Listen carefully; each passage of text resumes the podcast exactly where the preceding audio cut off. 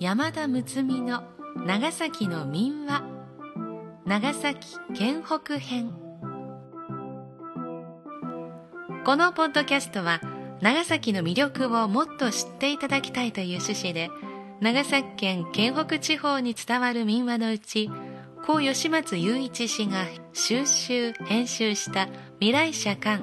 長崎の民話の中から10話を選び延べ10回にわたって各週ごとに配信する予定です。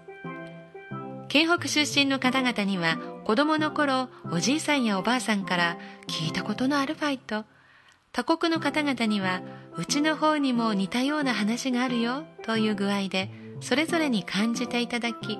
それぞれの地方を身近に思っていただければ幸いです。この配信は株式会社太陽のご協賛により NOC 長崎卸センター NOCS 長崎卸センターサービスがお送りいたします。読み手は歌の種でありたい歌種の山田睦美です。しばらくの間お付き合いください。今回は故吉松雄一さんが収集編集した未来社館長崎の民話の中から平戸に伝えられている松浦の赤烏帽子の巻です。なお一部原意を損なわない程度の言い換えなどの編集を行っております。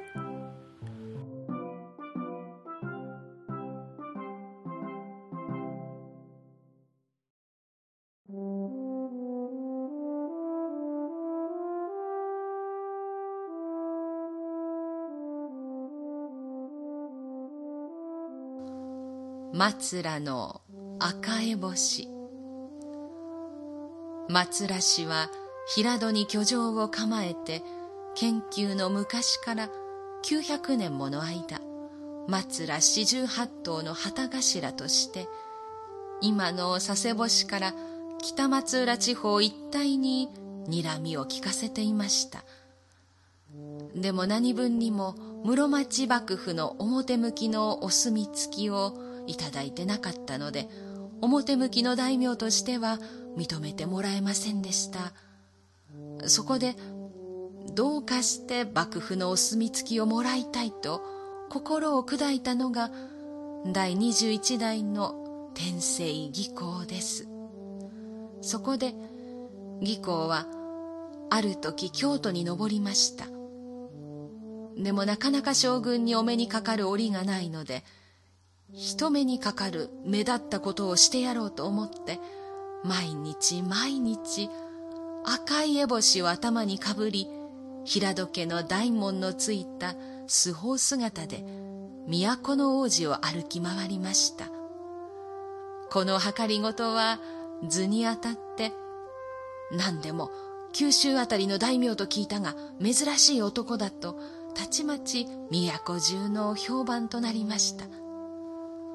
でも肝心の足利義政将軍はその頃新しく建てた銀閣に閉じこもって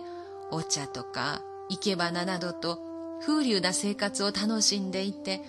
めったに外に出なかったのでなかなか会う折もなく三年の月日は流れてしまいました。義行がじりじりしていると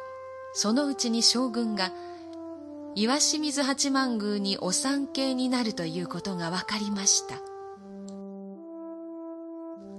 その日になると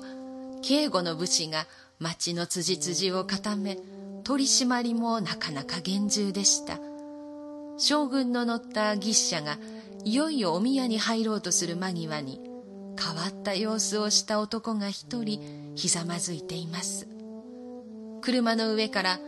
義政公は見とがめて、何者じゃ、と声をかけました。男は頭を下げて、肥前の国、松浦郡の住人、松浦肥前の神、源のこれ置きでございます。ちとお願いの筋がございまして。うーん、噂に聞いている赤烏帽子の男とは、そちのことか。いずれ後で知らせる。とお言葉をもらいました。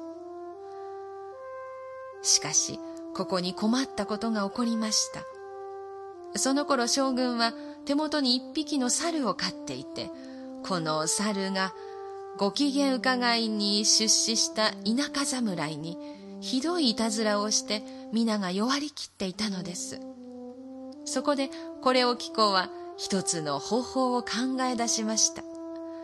猿役人に賄賂を送ってまずその猿を自分の泊まっている宿に連れてこさせました。そしてその猿の顔をにらみつけ頭を小突き回しお前は猿の分際で俺が殿様の前に出資するときいたずらしたら痛い目に合わせるぞと言ってまた二三度頭を小突き回しました。いよいよその日は来ました。将軍の左右には京都にいた家臣や大名たちがきら星のように並んでいます。今日お上にお目通りするのは評判の赤え星の男というではないか。何でも九州あたりの荒大名と聞いたが。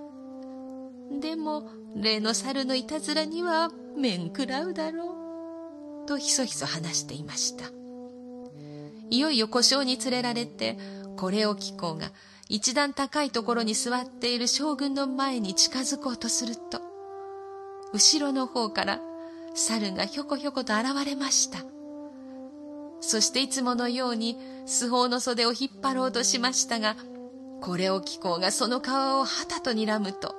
猿はすくみ上がってこそこそと将軍の後ろに隠れました。これはだの男ではない。大名たちは目と目を合わせました。今日出資をお許しいただきまして身に余る幸せでございます。とこれを聞こうが申し上げると再会の日に焼けたいかにも頼もしいその顔や様子を将軍は眺めて肥前の神として松浦一帯を治めることを差し許す。また今日の記念としてわしの名前義政の一字を使わすから義弘と名乗るがよいと言いました。またある本には義政公は赤烏星をかぶるの図を描いて与えたとも伝えています。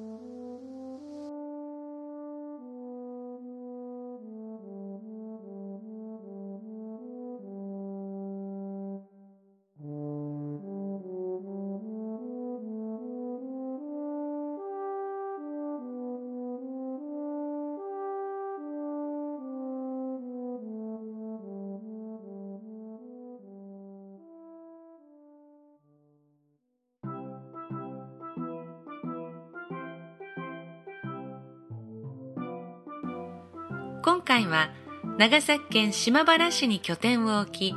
県央地区を中心に各種損害保険をはじめ生命保険を取り扱う保険代理店として活動していらっしゃる株式会社太陽のご協賛でお送りいたしました。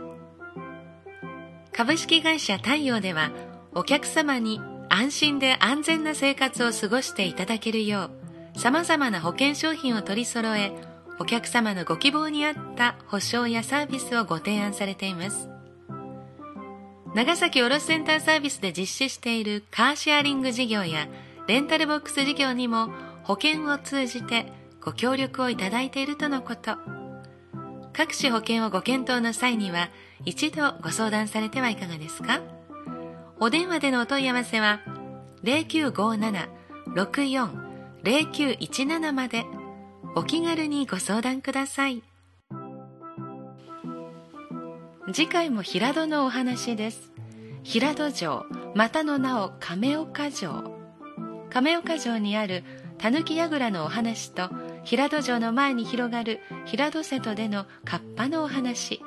夜釣りのカッパのお話を合わせて配信する予定です。なお朗読本文には差別的と取られかねない部分を含むこともありますが伝承されている民話であることを汲み取りその味わいを残す意味から朗読する上で必要な言い換えなどはありますがほぼ原文通りに朗読しております。ご了承いただければ幸いです。このお話あの下読みをした時にちょっとびっくりあまりにもタイムリーで笑ってしまったんですけれども私おととい東京までちょっと行ってきたんですがその時、えー、飛行機降りて羽田からモノレール乗り換える時にモノレールの駅のあの円柱の柱に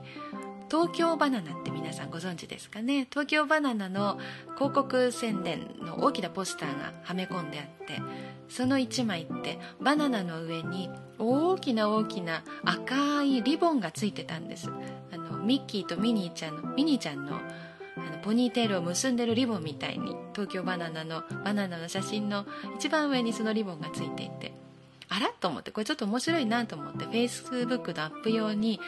えー、ちょっとその柱から距離をとって私の頭の上にそのリボンがついてるように撮ってもらった1枚があるんですね。でその時に一緒に行っていたお仲間の人が78人いてでそのお仲間がまず私の周りを囲んでもうヘラヘラとキャッキャ笑いながらいてでそしてそのまた外側をあの本当は 急いでいる皆さんがあの何やってんだろうこの人たちみたいな感じで取り巻いていて、えー、さながらですねこの天性技巧チックな一瞬だったなとこの下読みをしてる時にあら私体感させていただいたなと思いました。えー、天性技巧この方の3年のでも月日が流れたというところにコツコツと、その3年の間いろんなことを試行錯誤されたのかなと、えー、石の上にも3年という言葉もありますし3年何かこう一括りにするうん桃栗3年柿8年の3年でもあるし3年っていうのは何か一つの、えー、大きなこうくくりでもあるんでしょうか。そんなことを感じさせていただきました。それではまた。歌種の山田睦美でした。